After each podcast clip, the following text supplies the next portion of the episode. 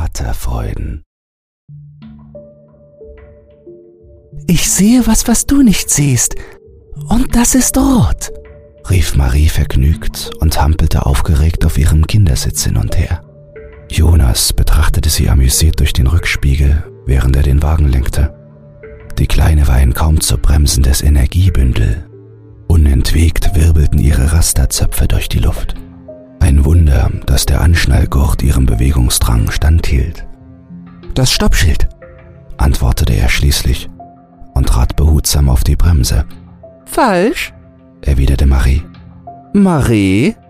Der Blick von Jonas in den Spiegel wurde etwas strenger. Ich weiß es ganz genau, wenn du lügst. Du hast das Schild gemeint. Beleidigt verschränkte das vierjährige Mädchen die Arme auf ihrer Brust und kniff die Lippen zusammen. Hast recht, gab sie kleinlaut zu. Das Gehupe des hinter ihnen wartenden Fahrzeugs erinnerte Jonas daran, dass er gerade an einer Kreuzung stand. Hastig fuhr er weiter, bis er wieder allein auf der Straße war. In Zeitlupe zog die eintönige flache Landschaft hinter der Scheibe vorbei. Dabei wechselten sich Viehweiden, abgeerntete Felder mit kleinen Kiefernwäldern und einzelnen Bauernhöfen ab. Ihre Betonsilos und die Masten der Stromtrassen bildeten die Landmarken der Zivilisation in dieser ländlich geprägten Region. Die Strecke zum Kindergarten zog sich in die Länge. Ich will nicht mehr spielen, meldete sich Marie wieder zu Wort. Jonas war ehrlich enttäuscht. Komm schon, noch eine Runde. Ich will jetzt auch noch mal drankommen. Nein. Also gut, was willst du dann machen? Jonas rollte die Augen. Widersprich niemals einem Kind, wenn du Ruhe haben willst, dachte er sich. Die Lektion hätte er schon längst gelernt haben sollen. Ich will Rammstein hören, schrie sie erwartungsvoll. Nee. Jonas schüttelte den Kopf und schmunzelte. Der Musikgeschmack ging aber in die richtige Richtung. Auf die habe ich jetzt keine Lust. Habe ich in letzter Zeit so oft gehört. Sag was anderes. Mm, dann halt Benjamin Blümchen. Okay. Wie wäre es mit der Folge, in der sie auf Kreuzfahrt sind? Nein, die andere. Wo sie sich als Ritter verkleiden. Diese Wo-Konstruktionen muss ich je noch abgewöhnen, sagte er sich, während er nach der Folge suchte. Sie hatte kaum begonnen, als sich das Mädchen erneut zu Wort meldete. Der Anfang ist langweilig. Du sollst weiterdrücken, bis zur Stelle mit dem Lied. Wie sagt man? fragte Jonas streng. Bitte. Jonas klickte an die Stelle, an der der als Ritter verkleidete Benjamin Blümchen einer eingeschlossenen Dame, die er für ein Burgfräulein hielt, ein Lied sang, um sie im Stil mittelalterlichen Minnesänger zu umwerben. Das von dem freundlichen, aber gesanglich wenig talentierten Elefanten improvisierte Stück klang fürchterlich komisch. Marie bog sich vor Lachen, und auch Jonas liebte diese Stelle des Hörspiels, seit er selbst ein Kind gewesen war. Die Folge war noch nicht zu Ende, als sie Maries Kindergarten erreichten. Kaum waren sie angekommen, sprang das quirlige kleine Mädchen auch schon aus dem Auto und rannte los. Jonas hatte große Mühe, ihr zu folgen, obwohl er alles andere als unsportlich war. Aber er ging eben schon auf die 40 zu. Marie rannte freudestrahlend auf eine Frau zu, die gerade vor der Eingangstür stand und ihr zugewunken hatte. Es war Adriana, ihre Gruppenleiterin. Alles Gute zum Geburtstag, Marie, rief sie ihr zu. Das kleine Mädchen nahm sie in die Arme und präsentierte ihr stolz eine Flechtpuppe.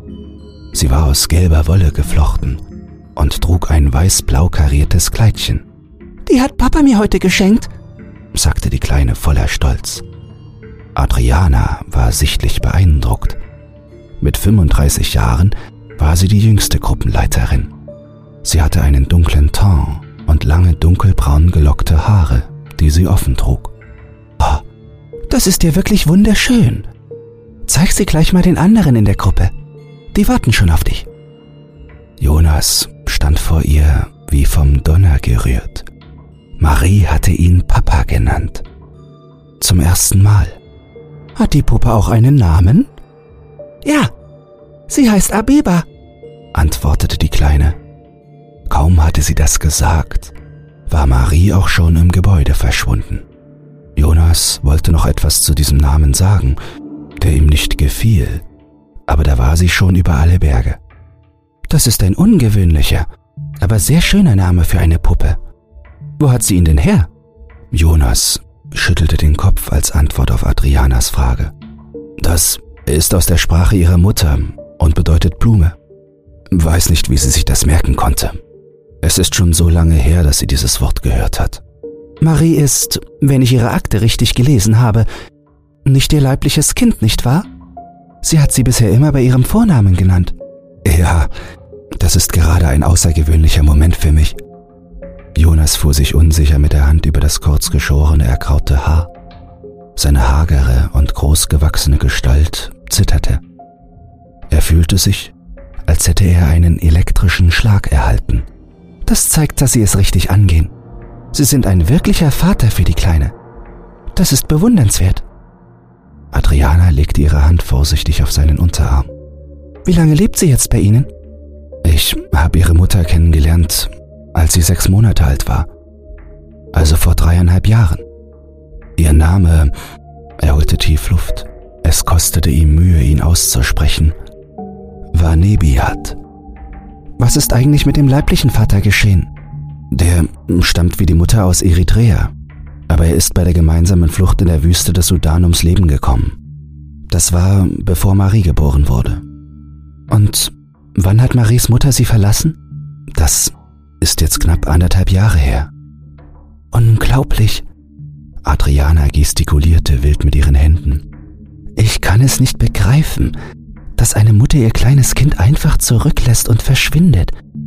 Ich habe gehört, Sie haben beantragt, dass das Kind in Pflege bei Ihnen bleiben kann. Ich hoffe, Sie waren erfolgreich. Ja, die Pflegschaft wurde anerkannt. Das Jugendamt war glücklicherweise sehr kooperativ. Das ist wunderbar, rief Adriana freudestrahlend aus. Sie begannen in der weitläufigen Parkanlage des Kindergartens spazieren zu gehen. Adriana trug ein dunkelblaues Jeanskleid, das ihre weibliche Figur betonte. Sie hatte ein sehr einnehmendes Lächeln, das jetzt allerdings einer Mimik gewichen war, die aufrichtiges Bedauern ausdrückte. Dass ihre Mutter sie verlassen hat, muss für Marie ganz schrecklich gewesen sein. Natürlich war das ein großer Schock für uns beide, sagte Jonas und beobachtete angestrengt die Kinder, die gerade auf dem Spielplatz umhertobten. Marie hat sehr darunter gelitten. Sie hat eine Woche lang fast nicht geschlafen, kaum etwas gegessen und permanent geweint. Aber wie Sie selbst wissen, dabei wies er auf Marie, die gerade mit einem Jungen auf der Wippe saß, hat sie ein fröhliches Gemüt, das sie sich glücklicherweise bewahrt hat. Sie hat eine starke Persönlichkeit, sagte Adriana anerkennend. Sie ist sehr selbstbewusst.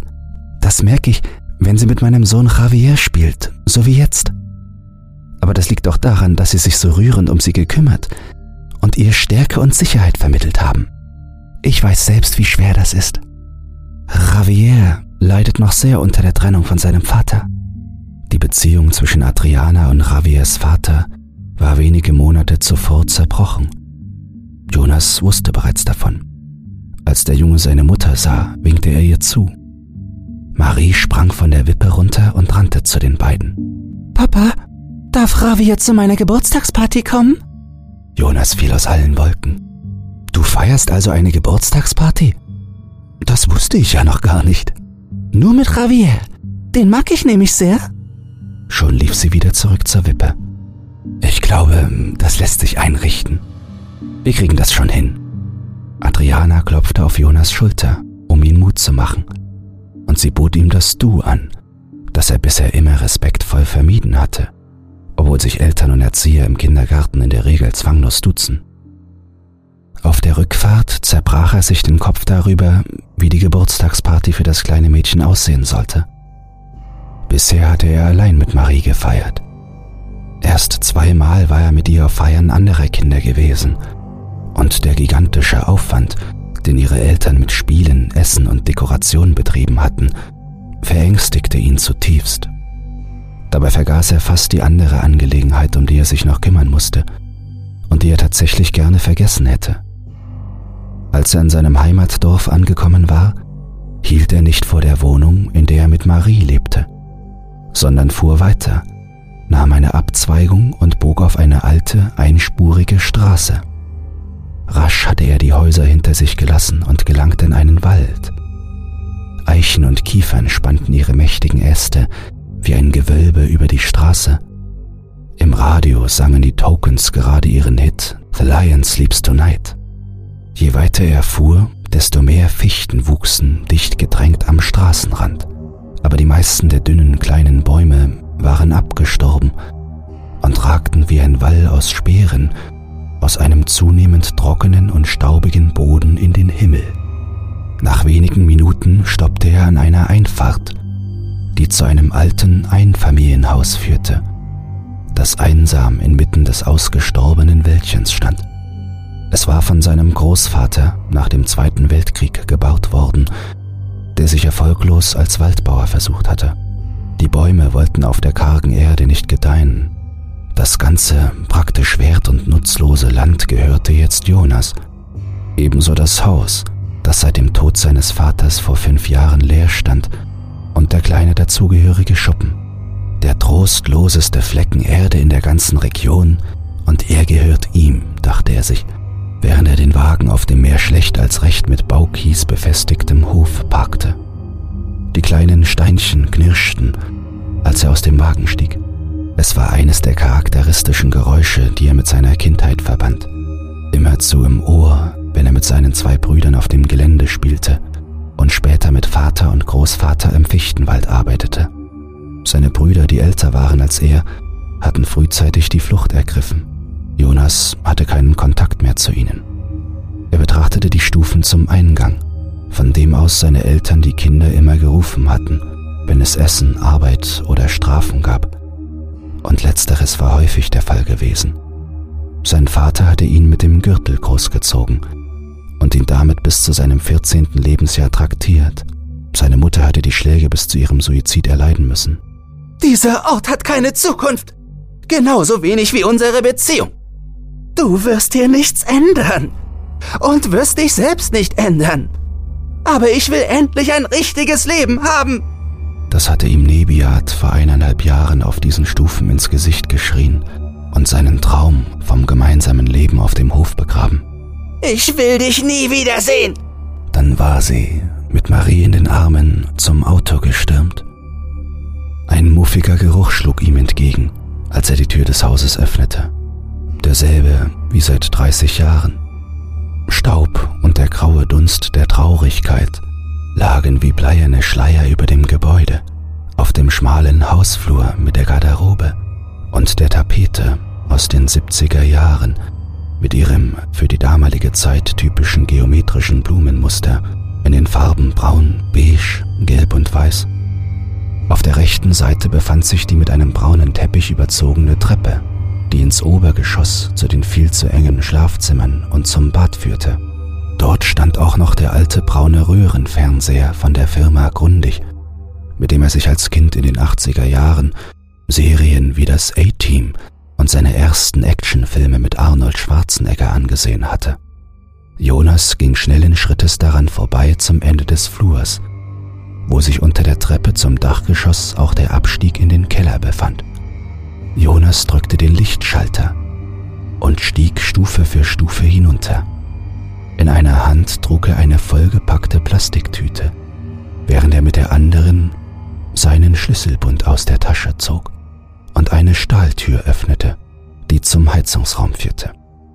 Er durchschritt ihn rasch, um abermals eine Stahltür zu öffnen. Ein unangenehmer Geruch nach Schweiß und abgestandener Luft stand im Raum.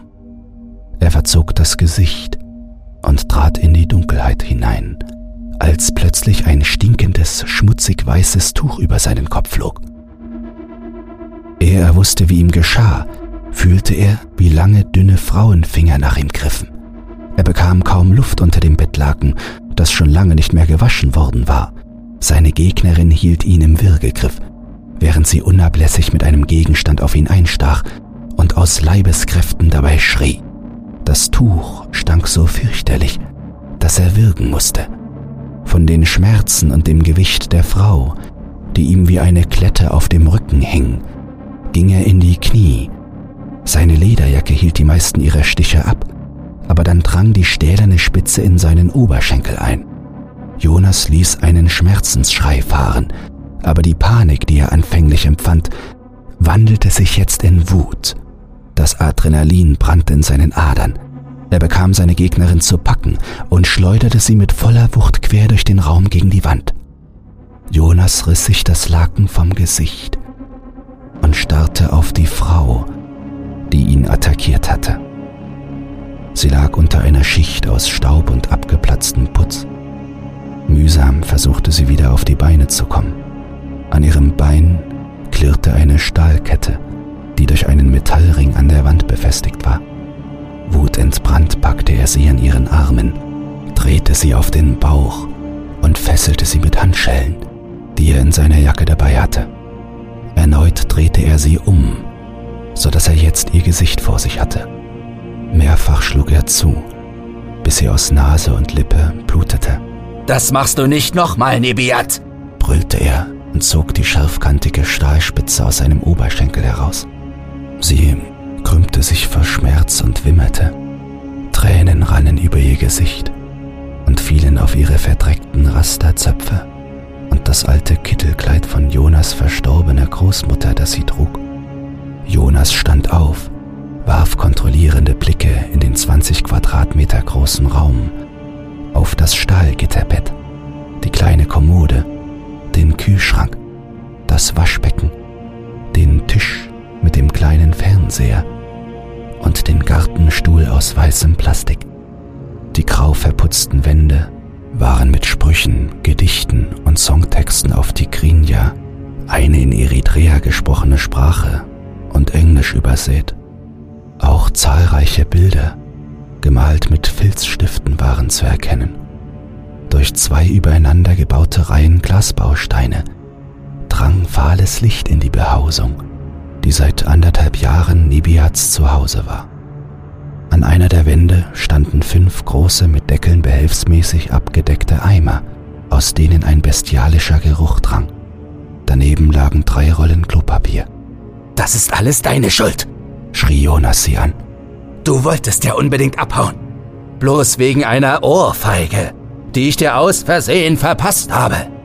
Er schüttelte den Kopf und las die Äpfel zusammen, die aus der Plastiktüte gerollt waren nachdem er sie während des Kampfes hatte fallen lassen.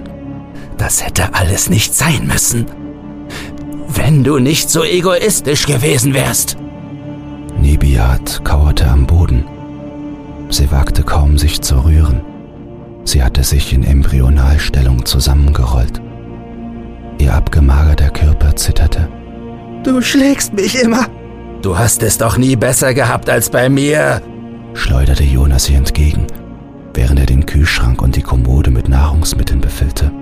Die Wunde am Bein war nicht tief, so dass er normal laufen konnte. Er hörte, wie die Frau, die er einmal geliebt hatte, leise immerzu ein Wort flüsterte. Abiba, Abiba, Abiba. Sie heißt jetzt Marie, erwiderte Jonas kühl. Sie hat ihren alten Namen vergessen, so wie sie dich vergessen hat. Räumte die mit Exkrementen gefüllten Eimer aus Nebiats Gefängnis, um sie zu entleeren. Der Gestank ist wirklich ekelerregend, dachte er. Die Lüftung durch die Wand in den Keller reichte nicht aus. Es musste eine Lösung dafür gefunden werden. Aber das galt für die gesamte Situation. Die ganze Sache konnte leicht auffliegen. Ich habe es immer gut mit dir gemeint. Glaub mir, sagte er in einem milderen Tonfall, während er die Tür zu ihrem Gefängnis verschloss. Die Puppe, die du für sie genäht hast, hat dir sehr gefallen. Jonas hatte lange gehofft, dass sie zu ihm zurückkehrte, wenn er sie nur gut behandelte. Er hatte es immer anders machen wollen als sein Vater, ohne Gewalt, ohne Schläge. Noch immer glaubte er daran, dass er ein besserer Mensch war. Er entleerte gerade die Eimer, als er eine Nachricht bekam. Es war Adriana. Sie lud ihm zum Essen ein und wollte Maries Geburtstag besprechen. Er freute sich wie ein kleines Kind über diese Nachricht, während er weiter die braune Soße zwischen den abgestorbenen Fichten entsorgte. Bevor er sich um Marie kümmerte, war es ihm immer schwer gefallen, auf andere Menschen zuzugehen. Er bewegte sich zwischen Menschen mit tiefsitzender Unsicherheit, immer geplagt von der Angst, einen Fehler zu machen und etwas Falsches oder Dummes zu sagen, schwieg er meist. Er hatte daher kaum Freunde gehabt. Dass Nebiat mit ihm zusammengekommen war, war bereits einem Zufall geschuldet gewesen. Aber seit Marie in den Kindergarten ging, lernte er beständig neue Menschen kennen. Sie überwand spielend Grenzen, die er nicht zu überwinden imstande war. Mit ihren kindlichen Augen sah sie die Ängste, Komplexe und Unzulänglichkeiten nicht, die ihn quälten und gefangen hielten. Sie war sein Schlüssel zur Welt. Dafür war er ihr unendlich dankbar. Das war es auch, was er einst an Nebiat so sehr mochte. Ihr an seiner Seite hatte er zum ersten Mal das Gefühl gehabt, dass sich sein Leben in die richtige Richtung bewegte. Er fühlte sich frei, glaubte, seine Ängste und seine Wut unter Kontrolle zu haben, bis er sie das erste Mal verloren und Nebiat ins Gesicht geschlagen hatte. Mehrfach hatte er ihr versprochen, eine Therapie zu machen, aber nie damit begonnen. Bis heute nicht. Dann, nach vielen endlosen Streitereien, Wutausbrüchen und der Ohrfeige, kam der Tag, an dem sie ihn mit ihrer Tochter, die damals noch den Namen Abeba trug, verlassen wollte. Dabei hatte er sie inzwischen in sein Herz geschlossen, obwohl er sich nie hatte vorstellen können, Vater zu sein. Er hatte sich fest vorgenommen, die Kleine niemals zu schlagen. Bisher hatte er sich daran gehalten. Für Marie hatte er sogar angefangen zu singen, um sie in den Schlaf zu wiegen. Das hatte Nebiat ihm in glücklicheren Zeiten beigebracht. Sie konnte wundervoll singen. Beinahe hätte ich sie bei Nebiat im Keller gelassen, dachte er kopfschüttelnd. Er war unendlich froh, dass er sich dagegen entschieden hatte. Die Kleine hatte geschlafen, als er seine Ex-Freundin in den Keller gezerrt und eingesperrt hatte. Das war sehr spontan geschehen. Danach hatte er ihre Zelle ausgebaut. Da das Haus abgelegen lag und nicht besucht wurde, war seine dilettantische Aktion verborgen geblieben. Kaum jemand hatte sich für das Schicksal der dunkelhäutigen Flüchtlingsfrau interessiert, deren Heimatland kaum jemand kannte. Er hatte viel Glück gehabt in dieser Sache. Er brachte die Eimer zurück in Nebiats Verlies. Sie lag noch immer gefesselt auf dem Boden. Inzwischen hatte sie zu weinen aufgehört und starrte mit glasigen Augen in die Leere. Jonas war klar, dass sie an ihrer Gefangenschaft und der Trennung von ihrer Tochter zu zerbrechen drohte. Es musste eine Lösung für die Situation geben, besonders jetzt, da Adriana engeren Kontakt mit ihm wollte. Eine zündende Idee hatte er bisher nicht. Sie gehen zu lassen, werde bedeuten, alles zu zerstören, denn dann würde er im Gefängnis landen. Es gab die Möglichkeit, sie zu beseitigen die Situation dafür war günstig und sie würde seine Probleme lösen. Schon seit Monaten hatte er darüber nachgedacht, den Gedanken aber immer wieder beiseite geschoben. Inzwischen fiel ihm das aber zusehends schwerer und es gab da eine leise Stimme in ihm, die ihm zuflüsterte, dass er damit auch Nebiats Qualen beenden würde. Er merkte, dass diese Stimme langsam aber sicher an Kraft gewann. Das ist für dich. Er legte ihr ein zerknittertes Blatt Papier auf den Boden. Gemalt mit Wasserfarbe, von ihrer Tochter. Mit einem Elektroschocker in der Hand löste er Nebiats Handschellen und bewegte sich den Rücken zur Tür aus ihrem Gefängnis heraus. Das kleine Kunstwerk zeigte, gemalt mit kindlicher Unbeholfenheit, ein kleines Mädchen, Hand in Hand mit einer erwachsenen Person. Ein Geschlecht ließ sich ihr nicht zuordnen, wie Jonas stirnrunzelnd bemerkt hatte. Die beiden standen in einem Meer von Blumen. Nebiats Lebensgeister erwachten wieder, wie bei einem durstigen Menschen, der nach einem langen Marsch durch die Wüste eine Wasserquelle fand.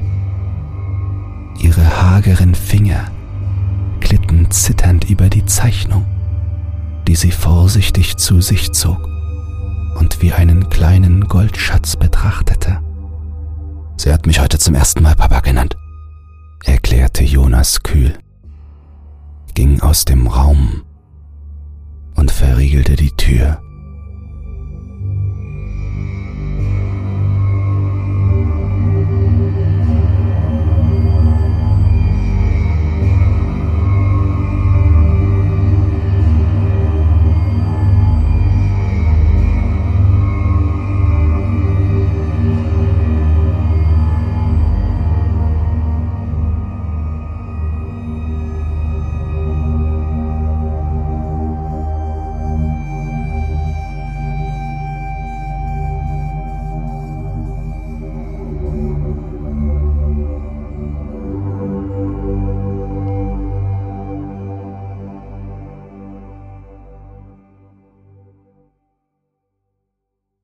Gute Neuigkeiten. Creepypasta zum Einschlafen ist für den Publikumspreis beim Deutschen Podcastpreis nominiert. Wenn du meine Arbeit zu schätzen weißt und mit nur zwei Klicks an der positiven Entwicklung des Podcasts beteiligt sein willst, dann würde es mich sehr freuen, wenn du für mich abstimmen würdest. In den Show Notes findest du einen Link zur Abstimmung. Dabei ist keine Registrierung oder dergleichen erforderlich. Einfach auf Jetzt abstimmen klicken und fertig ist die Laube.